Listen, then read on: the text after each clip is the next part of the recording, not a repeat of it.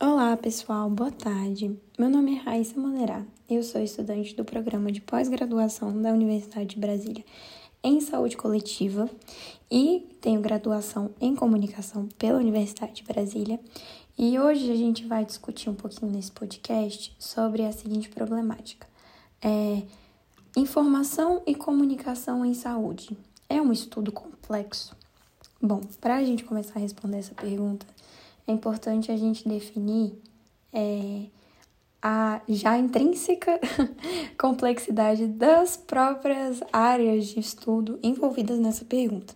A comunicação, ela por si só já é uma área bastante complexa, uma área de difícil definição e extremamente atrelada com a, o estudo da sociologia, o estudo da sociopolítica e até da psicologia, inclusive. E ela é base qualquer é, acontecimento é, social. Ela está presente no nosso dia a dia, na política, é, em, em, todos os acontecimentos. É, e a saúde, ela também por si só é também um campo complexo, porque, inclusive, como forma importante para nossa para a resposta da nossa pergunta, ela pode se tratar tanto da saúde pessoal, como por exemplo, se eu estou me alimentando bem, se eu estou fazendo exercício, se eu estou fazendo os meus exames anuais de check-ups, ou ela pode se tratar de uma saúde pública nacional, no caso de combate a doenças da dengue, da malária, da chikungunya e inclusive da saúde global, como a que a gente está vivendo agora na pandemia do coronavírus. E para todas essas doenças, para todos esses casos que eu citei, a comunicação está presente. Porque você não consegue fazer uma campanha de saúde sem que essa campanha faça uso da comunicação para conversar, para dialogar e conscientizar a sua população, seu público-alvo, a região onde você está fazendo essa comunicação, o que você pretende atingir. Então, sim, informação e comunicação em saúde é um estudo muito complexo, pela já complexidade das áreas que esse estudo envolve, mas também pelas formas variadas em que essa comunicação em saúde ela acontece.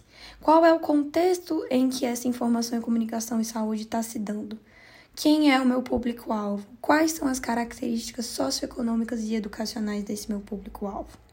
Será que esse público-alvo ele está recebendo a informação?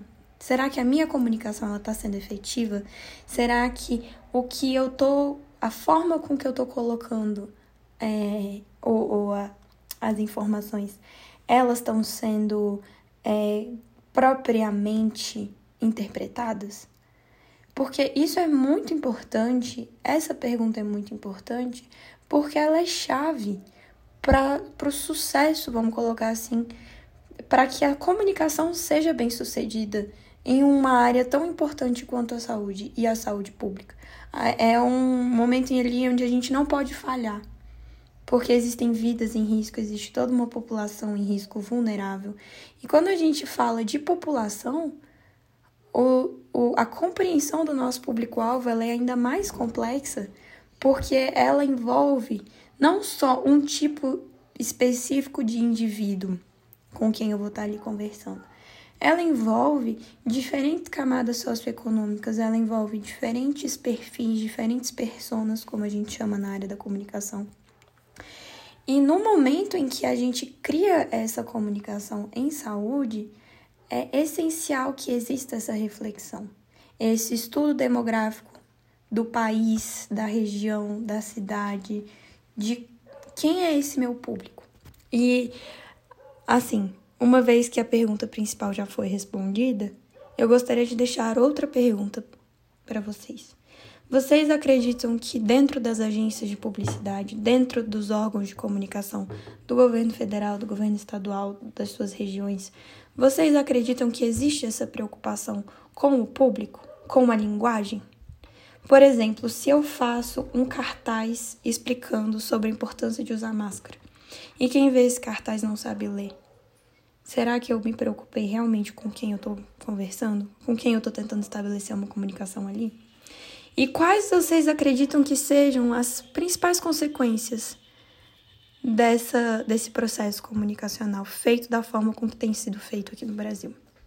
Muito obrigada. Responderemos essas perguntas nos próximos podcasts e eu agradeço muito a companhia de vocês aqui. Tenham uma boa tarde.